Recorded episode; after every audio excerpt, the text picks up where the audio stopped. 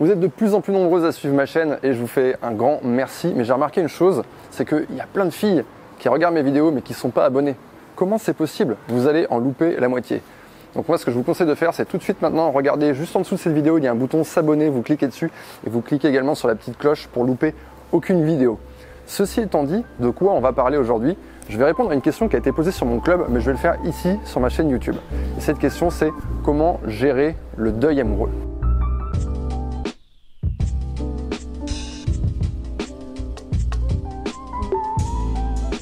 Quand on vient de se faire larguer, c'est exactement comme si on rentrait dans un tunnel.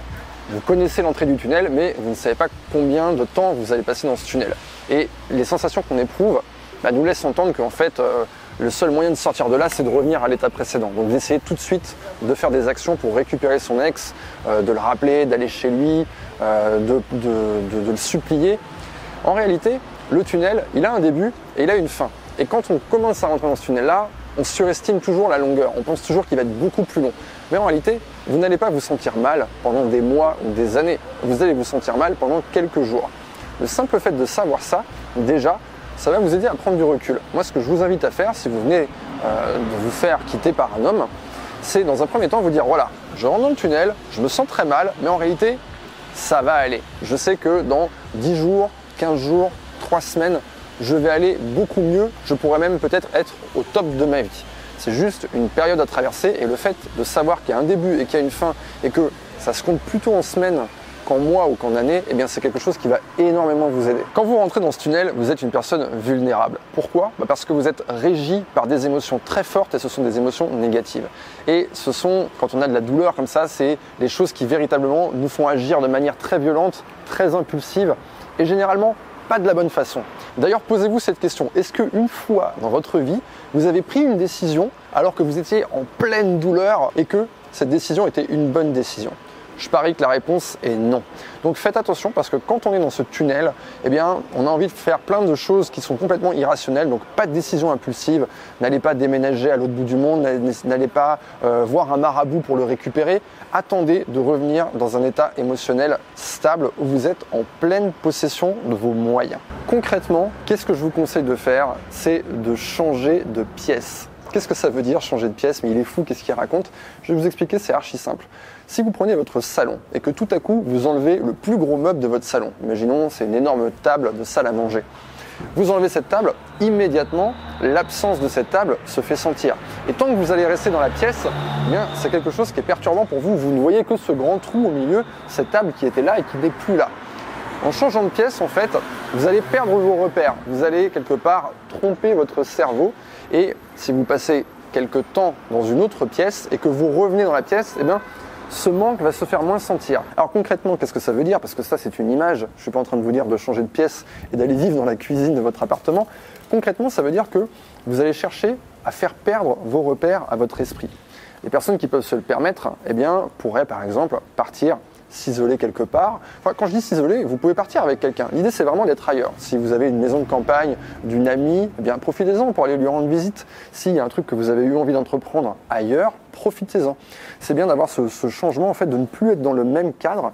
Comme ça, vous allez pouvoir accélérer votre process de récupération. Et quand vous allez revenir dans votre cadre initial, eh bien, l'absence de votre mec va se faire moins sentir. Alors, tout le monde ne peut pas se permettre de partir quelque part, partir à l'étranger, je sais.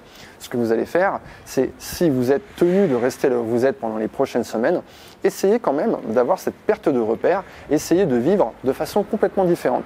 Engagez-vous dans quelque chose, prenez des cours euh, d'un truc que vous avez toujours voulu apprendre, mais essayez de faire en sorte que vos journées ne soient plus les mêmes.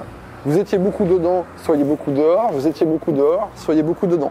L'idée avec ça, c'est d'arriver le plus rapidement possible à un stade d'acceptation et de stabilité émotionnelle où vous allez pouvoir faire les bonnes actions, prendre les bonnes décisions, faire le bilan de cette relation. Mais maintenant, c'est pas le bon moment. C'est un peu comme quand on est euh, en train de nager à contre-courant. Si vous nagez à contre-courant, qu'est-ce qui va se passer? Vous allez perdre toutes vos forces et vous risquez de vous noyer. Donc là, vous allez laisser le courant vous emmener jusqu'à la fin du tunnel. Et une fois que vous allez être arrivé à la lumière du jour et que vous aurez retrouvé votre stabilité émotionnelle, Là, vous allez décider si oui ou non vous allez agir. Et c'est très intéressant parce que quand vous êtes justement dans cette phase de douleur, de manque, de je veux récupérer mon ex absolument, eh bien c'est là où vous avez le moins de chances de le récupérer. Les hommes et les femmes ont deux timings différents. Et généralement, après un événement comme une rupture, eh bien les hommes aiment bien être tout seuls dans leur coin, ils sont presque soulagés, voilà, ils vont aller gambader, ils vont faire tout tas d'actions. Et le moment où eux vont se trouver vulnérables, c'est beaucoup plus tard, quand ils vont éprouver de la nostalgie, quand ils vont dire Ah, mais finalement, j'ai perdu un truc, euh, qu'est-ce que j'ai fait? J'ai fait le con, j'ai perdu une femme géniale. Mais ça, c'est pas juste après la rupture, c'est plus longtemps après. Et je dirais que les femmes, c'est un petit peu l'inverse. Le moment où elles veulent absolument récupérer un mec, c'est immédiatement après la rupture. Et après, quand elles sont sorties du tunnel et qu'elles sont dans une stabilité émotionnelle, pour elles, bah, presque, elles n'ont plus envie de récupérer le mec. Donc moi, ce que je vous conseille, c'est attendez de passer à travers toutes ces émotions. Et une fois que vous êtes arrivé là, vous allez voir beaucoup plus clair. Et peut-être que votre décision, ce sera de vous dire, ouais non, au final, ça ne marchait pas pour telle ou telle raison. Et ce sont des raisons qui ne sont pas réconciliables. Parce que n'oubliez pas une chose, si vous avez dans l'idée de récupérer votre ex, il s'est séparé de vous pour une raison.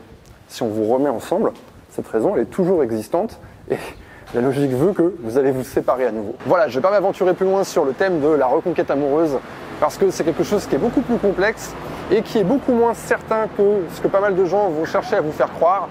Euh, moi, je suis pas là pour vous bullshiter, je suis là pour vous dire la réalité. Et la réalité des statistiques, elle dit que c'est très facile de continuer à parler à son ex, c'est très facile de revoir son ex pour au moins un rendez-vous, c'est très facile de recoucher avec lui.